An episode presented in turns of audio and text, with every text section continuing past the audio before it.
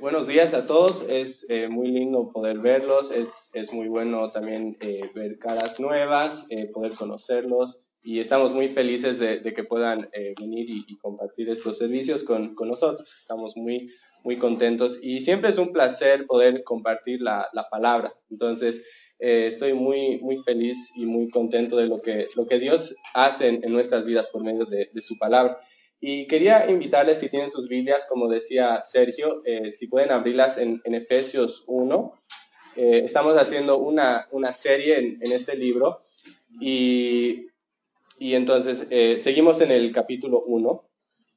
Pero una de las, de las cosas para los que no estuvieron las, las anteriores reuniones, estábamos hablando de, de cómo es, es, muy interesante que en, en Efesios, en el texto griego, los versículos 3 al 14 son una sola oración larga que, que da una alabanza tras otra de, todo lo que Dios ha hecho en, en nuestras vidas, ¿no? Y, y es un, una oración que nos llama a alabar también a Dios por, por, todo lo que Él ha hecho en nuestras vidas y lo que sigue haciendo.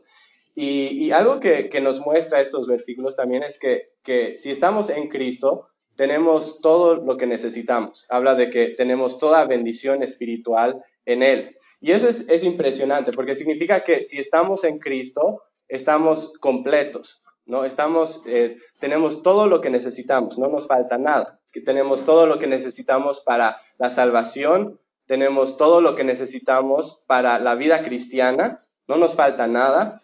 Tenemos todo lo que necesitamos incluso para sentir gozo y satisfacción por toda la eternidad.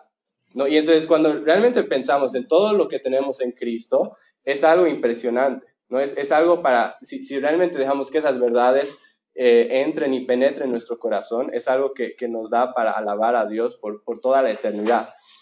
Y una cosa que, que mencionamos la semana pasada, que, que, es muy interesante, es que en, en este, estos versículos que hablan del plan de salvación, habla de, de cómo cada persona de la Trinidad tiene un rol importante y fundamental en, asegurar esas bendiciones para nosotros los creyentes. ¿no? La, semana pasada hablamos de cómo el rol de Dios Padre es de escogernos y que, lo hizo antes de la fundación del mundo. Es, es, impresionante pensar en eso. Hoy vamos a hablar del rol de, de, del Hijo, ¿no? y el rol del Hijo es de redimirnos. Y la, la siguiente semana que hablemos de, de, Efesios vamos a hablar del rol del Espíritu Santo, que es de darnos seguridad de salvación.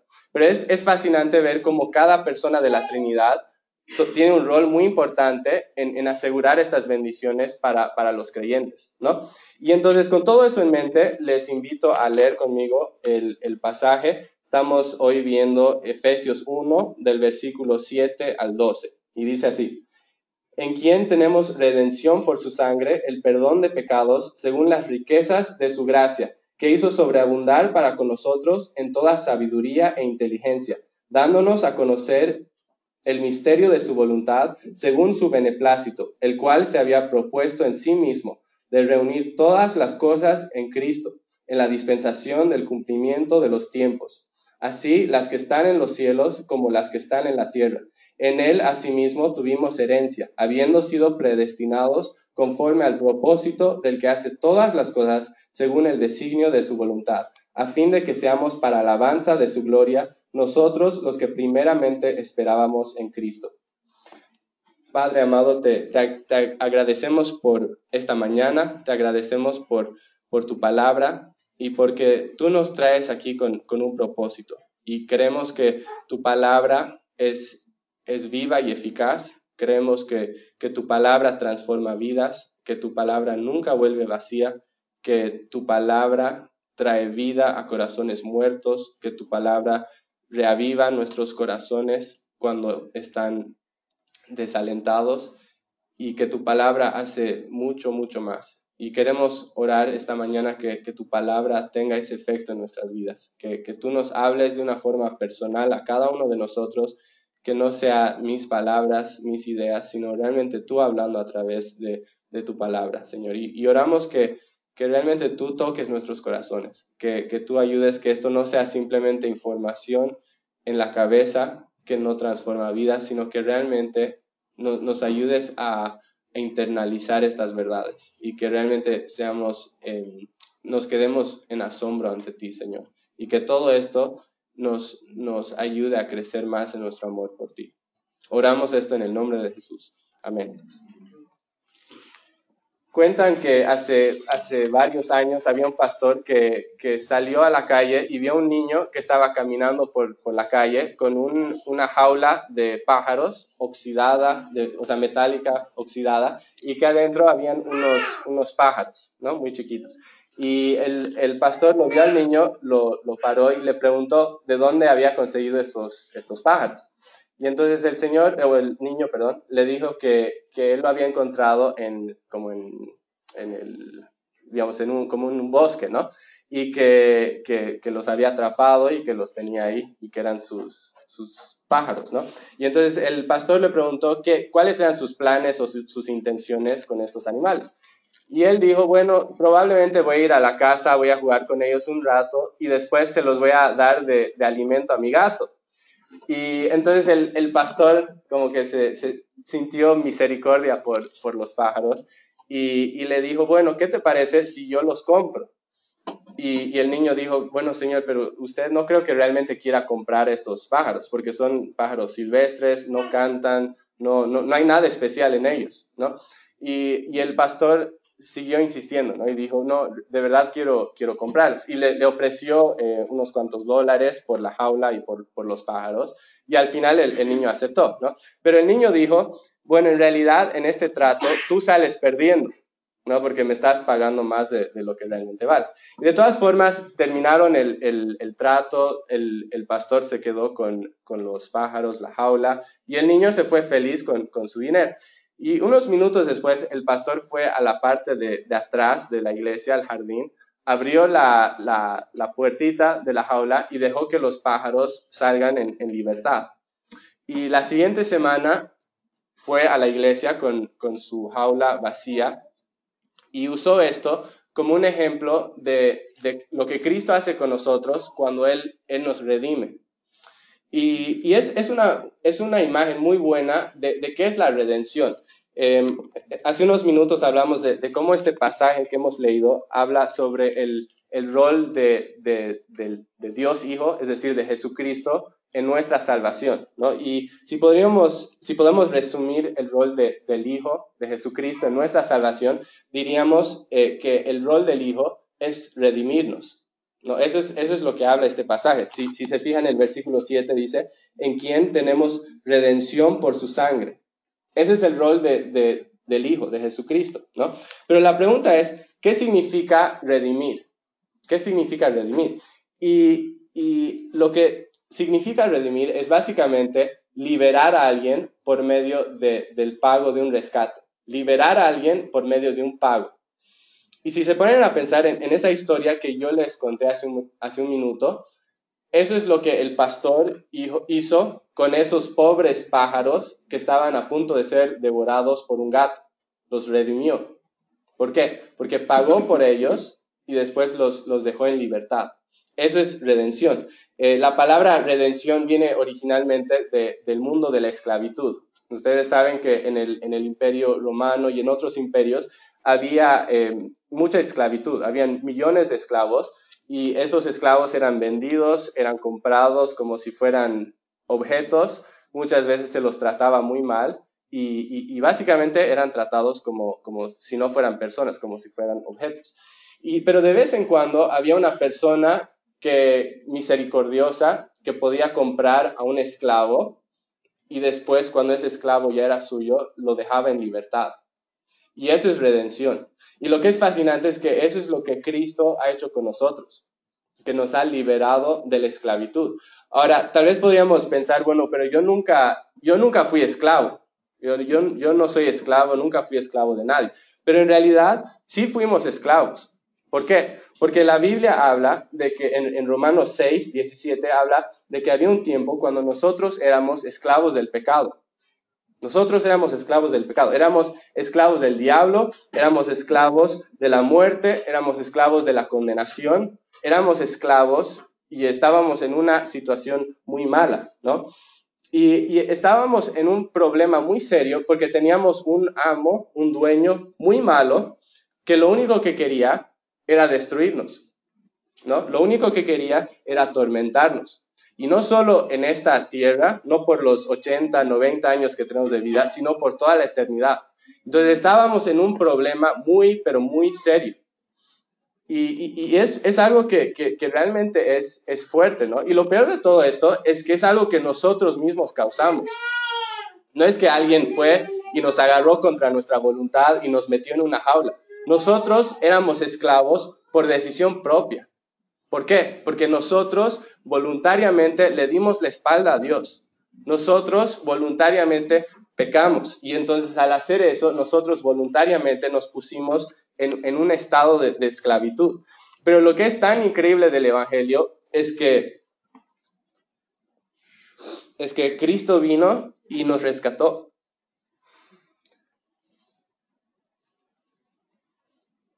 Que Cristo vino, nos rescató, que él, él fue movido a compasión, nos vio nuestra miseria y Él pagó para rescatarnos. Perdón. Y él, el precio que él pagó fue el, precio más alto que alguien podría pagar, ¿no es cierto? Porque él, ¿cuál fue ese precio de redención? Fue el, precio de su misma sangre, ¿no? El precio más alto que alguien podría pagar. El, justo muriendo por el, por el perdón, el, justo muriendo por el culpable, para que el, el culpable pueda ser librado, ¿no? Y eso es, eso es lo, que es tan increíble del, Evangelio, ¿no? Que Él nos ha redimido, que Él nos ha comprado, que Él nos ha rescatado, ¿no? Y que gracias a ese rescate somos nuevas personas, estamos en, un nuevo estado. Ahora, lo, que es fascinante también es que Cristo no solo, no solo rescata, sino que una vez que nos rescata, empieza a a, restaurar todo lo que ha sido destruido por el pecado. ¿no? Si nos ponemos a pensar, el, el pecado ha destruido todo. ¿no? Si, si nos ponemos a pensar en, no sé si han visto las noticias, en, en la Amazonía hay muchos fuegos, incendios forestales ahora. Y es muy triste ver cómo, el, digamos, habían paisajes hermosos que vino el fuego y destrozó todo. ¿no? Y ya no, ya no es un, lugar que era hermoso, ha quedado como un campo de cenizas y, de humo, ¿no? Y, pero eso es lo que el, pecado hace también con todo lo que Dios ha creado hermoso, ¿no? Que, que lo destruye. Vemos como el, el pecado ha destruido nuestra relación con Dios, ¿no? Como el pecado ha destruido nuestra relación con otras personas, cómo el pecado ha destruido nuestra relación con, todo lo que ha sido creado, ¿no? y que, el pecado incluso destruye nuestra relación con nosotros mismos. ¿no? El pecado destruye absolutamente todo, pero lo que es increíble es que la sangre de, de Cristo es tan poderosa, su obra es tan grande que Él puede redimir, Él puede restaurar todo lo que ha sido destruido por el pecado. Y entonces cuando hablamos de redención, vemos esos dos aspectos, ¿no? No solo es liberación, sino no solo es liberación de esclavitud, sino que también es restauración, porque una vez que Él saca de la esclavitud, Él empieza a restaurar, ¿no? Entonces cuando pensamos en, en redención, siempre pensemos en esas dos cosas, ¿no? Restauras o liberación de esclavitud y restauración al estado que deberían ser las cosas. Y entonces este pasaje nos habla de de cómo Cristo restaura nuestras vidas, todo lo que ha sido destruido del pecado, por el pecado, y, lo hace en diferentes niveles y en diferentes sentidos. En primer lugar, lo hace en un sentido vertical. ¿A qué me refiero con vertical? Lo hace en, nuestra relación vertical con Dios. Él, él, restaura esa relación que ha sido rota. Por eso en, en el versículo 7 dice, en quien tenemos redención por su sangre, el perdón de pecados según las riquezas de su gracia. Este versículo nos está hablando de, cómo eh, Cristo, cómo la sangre de Cristo restaura y resuelve el problema que nosotros tenemos en nuestra relación con Dios. En el principio, eh, si, se acuerdan en Génesis, el hombre tenía una relación perfecta con, Dios. Incluso caminaban en el jardín del Edén como yo, yo camino por la calle con mi esposa, ¿no? Era, era una relación muy cercana. Y obviamente eso ha sido roto, ¿no? No sé si alguna vez eh, ustedes han, han, tenido a alguien en sus vidas que, que, como que quieren pasar todo el tiempo que tienen con esa persona, que, que todo el tiempo quieren estar con esa persona, cuando están con esa persona están felices, cuando no están con esa persona eh, sienten que, que, les falta algo, se sienten tristes, sienten que, que la vida no es tan colorida como debería ser, ¿no? Eh, ese es el tipo de relación que, que, Dios nos ha creado para tener con Él, ¿no? una, una, relación de, de, de, gozo, una relación donde, donde es muy cercano, ¿no? una relación donde nos sentimos llenos y completos y satisfechos por esa relación. Pero tristemente, esa relación ha sido rota, ¿no? ¿Y por qué? ¿Por qué ha sido rota? Por, por nuestro propio pecado. ¿Por qué? Porque nosotros llegó un momento cuando dejamos de creer que Dios podía satisfacernos. Llegó un momento cuando nosotros dejamos de creer que Dios es suficiente y empezamos a buscar satisfacción en otras cosas. Y eso básicamente es la esencia de pecado. Es, es tratar de llenarme con otra cosa que no sea, no sea Dios. ¿no? Y eso es la esencia del pecado, eso rompe nuestra relación con Dios. Y cuando nuestra relación con Dios está rota, eso tiene serias consecuencias en nuestras vidas, ¿no? tanto aquí, ¿no? Cosas como, como sentirnos vacíos, cosas como, eh, como todo, todo, el caos que vemos en el mundo, pero además, si se acuerdan en Génesis, esa separación es lo que trajo muerte al mundo. Y es esa separación que si no es resuelta va a llevar a muerte eterna por toda la eternidad. ¿no? Y entonces es algo muy serio. Pero, pero lo que es increíble es cómo este pasaje que acabamos de, leer nos habla de que Cristo ofrece una solución a ese problema, ¿no? Él, él ofrece un, un, una solución a esa ruptura de la relación que tenemos con Dios. Y es por medio de su sangre. Como ven en el versículo 7, eh, dice, en, en quien tenemos redención por su sangre, el perdón de pecados el perdón de pecados, ¿no? ¿Qué es lo que me separaba de Dios? El pecado. ¿Y qué hace Cristo? Él quita esa cosa que me separa de Dios. Trae perdón por medio de, de, su sangre en la cruz, ¿no? Y no lo hace, Dios no me perdona porque mi pecado no sea serio. No me perdona porque dice, bueno, todos pecan, ni modo, le voy a perdonar porque perdona a todos y, no importa. No, ¿por qué me perdona? Me perdona porque hubo alguien que murió y sufrió la consecuencia que yo merecía por mi pecado. Mi pecado ha sido cancelado en la cruz. Esa es la única razón que Dios me puede perdonar.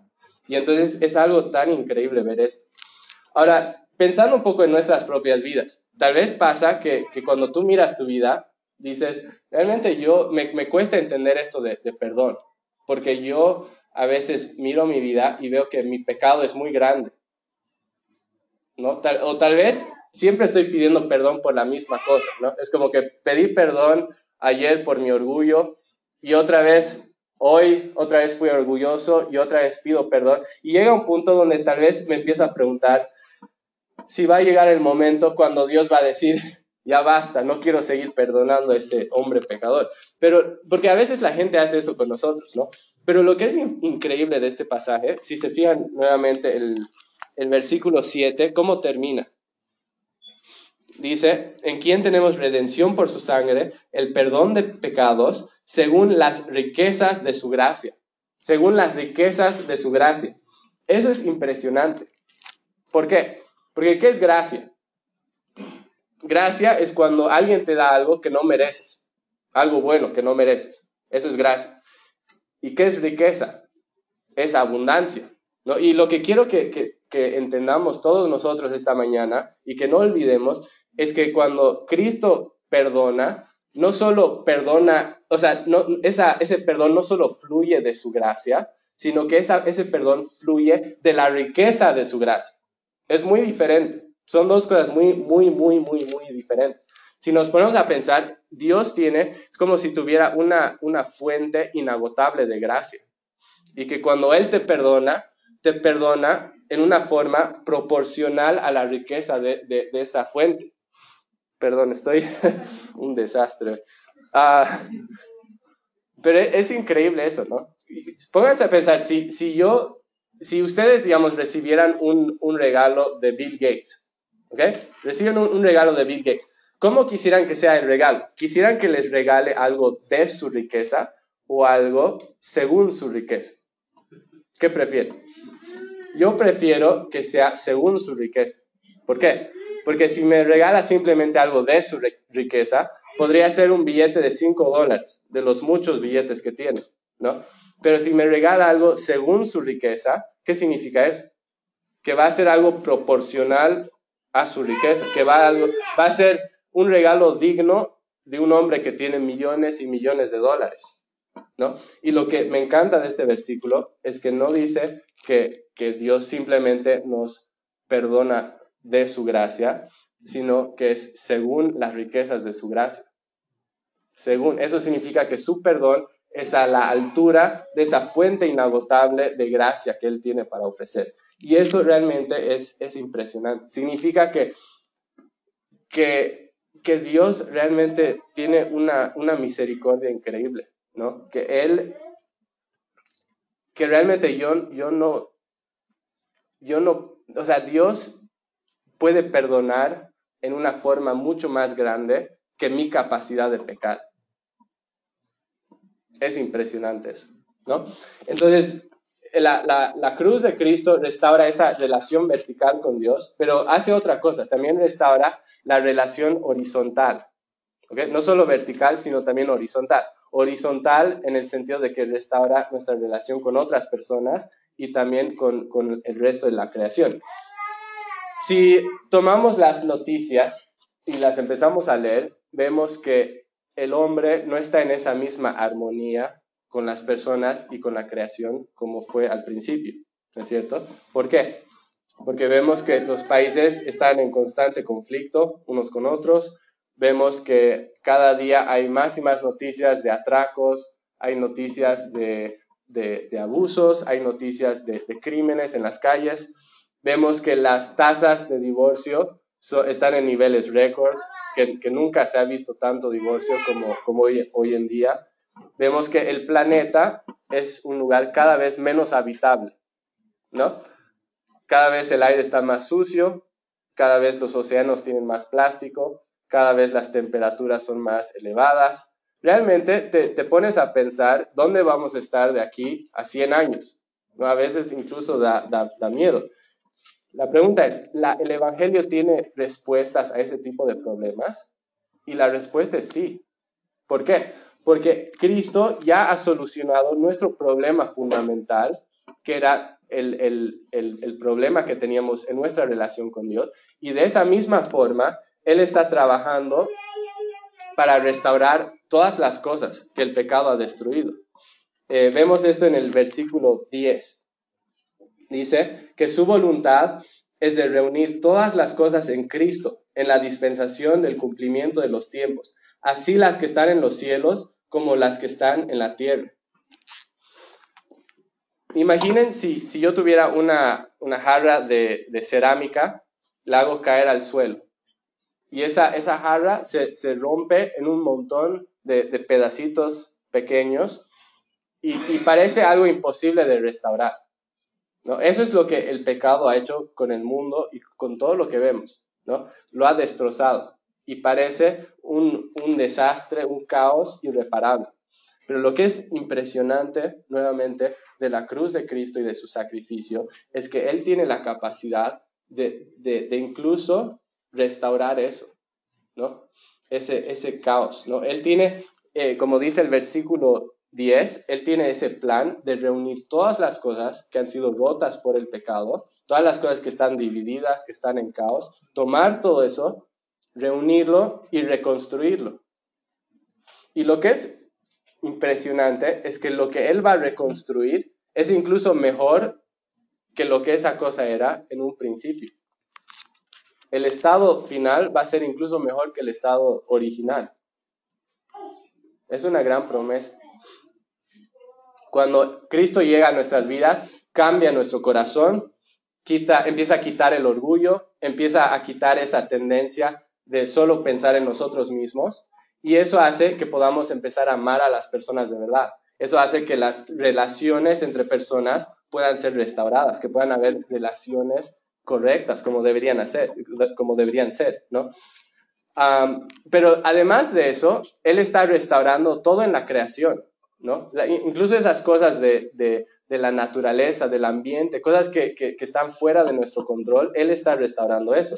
¿no? La, Biblia habla de que Él está creando un nuevo cielo, una nueva tierra, que no está sujeta a, la corrupción del pecado, está creando, va a crear una nueva tierra donde no hay muerte, donde no hay contaminación, donde no hay enfermedad, donde no hay dolor, donde todas las cosas horribles de este mundo no van a estar presentes, ¿no? Él está creando todas las cosas nuevas.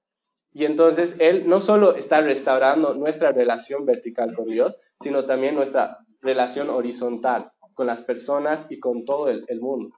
Pero hay una tercera cosa que, que Dios está restaurando y que es, es que nos está restaurando en un nivel personal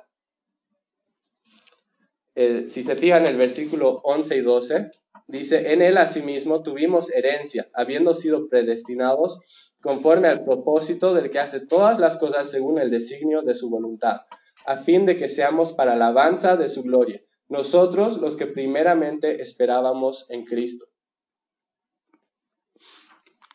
El pecado tiene esa habilidad de incluso destruirnos por dentro, aún destruir las, las cosas que nadie puede ver aún destruir a una persona que parece que por fuera está todo, que tiene todo en orden. ¿No? Nos, al, desconectarnos de Dios y al desconectarnos de, otras personas, eso te destruye por dentro. Te hace sentir vacío, te hace sentir que, que, estás incompleto, insatisfecho con la vida. Y lo que es tremendo de esto es que aunque, aunque una persona esté muy bien económicamente y todo, puede estar totalmente vacía por, por dentro.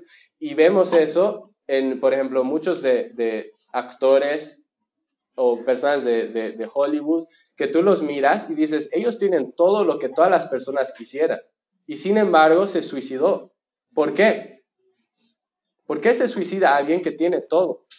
Justamente porque por dentro está vacío, porque hay algo que no está encontrando, algo que el dinero no puede dar, algo que la fama no puede dar, algo que nada puede dar, ¿no? Y entonces, lo, que es impresionante es que la cruz de Cristo tiene la habilidad incluso de restaurar ese tipo de cosas, ¿no? Que Él, él puede cambiar ese, ese sentimiento de, de vacío, ese sentimiento de sin propósito, ese sentimiento de que algo me falta y Él nos llena, Él nos hace sentir satisfechos, completos, ¿no? Él nos, nos, nos hace sentir que realmente por primera vez tenemos lo que estábamos buscando, ¿no? Que Él nos da, nos da algo que esperar, ¿no? Una razón por qué despertar en la mañana. Nos da una razón para vivir, ¿no? Nos da, nos da todo eso. ¿Y por qué nos da todo eso? Porque como dice el versículo 11, nos, nos ha dado una herencia, ¿no? Nosotros nos sentimos vacíos porque sentimos que algo nos falta. Pero lo que esto nos está diciendo es que Él nos da esa cosa, esa riqueza, esa cosa que estamos buscando. ¿Y qué es esa herencia que nos da? Esa herencia es Cristo. Porque cuando Cristo llega a nuestras vidas, nos, nos, llena, ¿no? De, él, él, él es lo que estamos buscando, aunque no lo sepamos. Él es lo que estamos buscando. Y me encanta como Jesús decía en Juan 4 que el que, el que el que toma el agua que Él da, el que viene a Él, jamás tendrá sed. ¿No? Cuando venimos a Él, Él llena esa, esa sed interior. Entonces, pensando, resumiendo un poco lo que hemos dicho, vemos que, que, o sea, que el pecado ha destruido todo, pero que Cristo está redimiendo, ¿no? está liberando de, esclavitud, pero además está restaurando lo que el pecado ha destruido. Y está, ha, creado una forma de, de restaurar nuestra relación con Dios, está restaurando nuestra relación horizontal con otras personas y con la creación, e incluso nos está restaurando a nosotros por, dentro. Pero como vimos la semana pasada, todo, es, todo esto, todas estas bendiciones, la semana pasada hablamos de, de que Cristo ofrece bendición, ofrece adopción y dimos que todo eso es cierto y que lo tenemos solamente en Cristo. Y lo mismo es verdad acá. Si, si, si quieren después leer el, el pasaje, van a ver cuántas veces dice en Cristo, en Cristo, en Cristo, en Cristo. ¿Por qué? Porque todas estas promesas de, de liberación, de esclavitud y de restauración son nuestras solamente en Cristo. Solo si yo estoy en Cristo. Entonces, la, la, pregunta funda, la pregunta fundamental que cada uno de nosotros tenemos que hacernos es, ¿estoy en Cristo? ¿Realmente estoy en Cristo? Honestamente, ¿puedo decir que estoy en Cristo?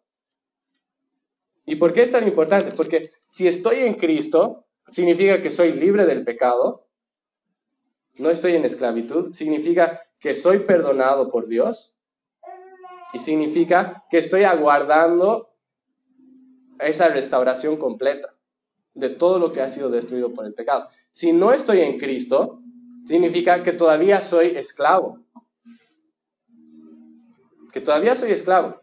Y significa que todavía estoy en, en yugo a la esclavitud y que lo único que estoy esperando es que mi, mi amo cruel, que es incluso peor que ese niño que les iba a alimentar a los pájaros al gato, solo estoy esperando que ese amo malo termine y acabe de destruir mi vida. Y no solo por ahora, sino eternamente. ¿No? Entonces, realmente es tan importante que podamos analizar nuestros corazones y decir, ¿realmente estoy en Cristo? ¿Realmente he venido a Cristo en fe y arrepentimiento, confiando 100% en su obra en la cruz? Ese es el, llamado de, este pasaje, que, que realmente podamos poner la mirada en Cristo, que podamos venir a Cristo en fe y arrepentimiento y decir, Cristo, tú eres mi única esperanza, yo te necesito, me entrego a ti. Y eso es, algo que, si, si, si, lo hemos entendido, nos llena de, gozo, nos llena de, esperanza, realmente trae un montón de esperanza, ¿no? De, de que yo puedo mirar cosas en mi vida que aún se ven rotas y saber que Él ha restaurado mucho y que Él va a continuar restaurando todo hasta restaurarlo por, completo. Vamos a orar. Padre, te, te, damos gracias porque realmente estas promesas que, tú nos das son tan increíbles, Señor. Te damos gracias porque aunque nosotros somos indignos, aunque nosotros no merecemos salvación, nosotros no merecemos aceptación de ti, te damos gracias porque en Cristo tú estás restaurando todas las cosas. Padre, yo quiero orar que, que realmente nos, nos ayudes a, a, poner nuestra mirada en Cristo. Que, que, que podamos realmente confiar que cuando las cosas de nuestras vidas se ven rotas, Señor, ya sea en, pecado, en relaciones, en, todas esas cosas, Señor, que nosotros realmente podamos mirar a ti como la solución a todo eso que está roto, Señor, y saber que tú eres el que, el que está restaurando, el que redime.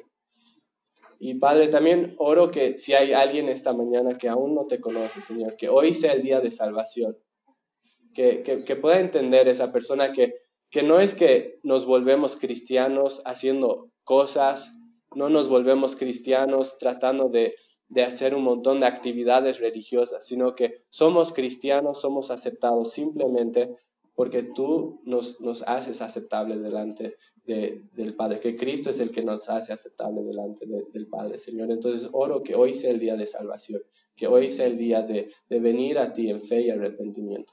Y Señor, te agradecemos por, porque tu gracia y tu misericordia son grandes y que que Señor, tu, tu gracia es inagotable.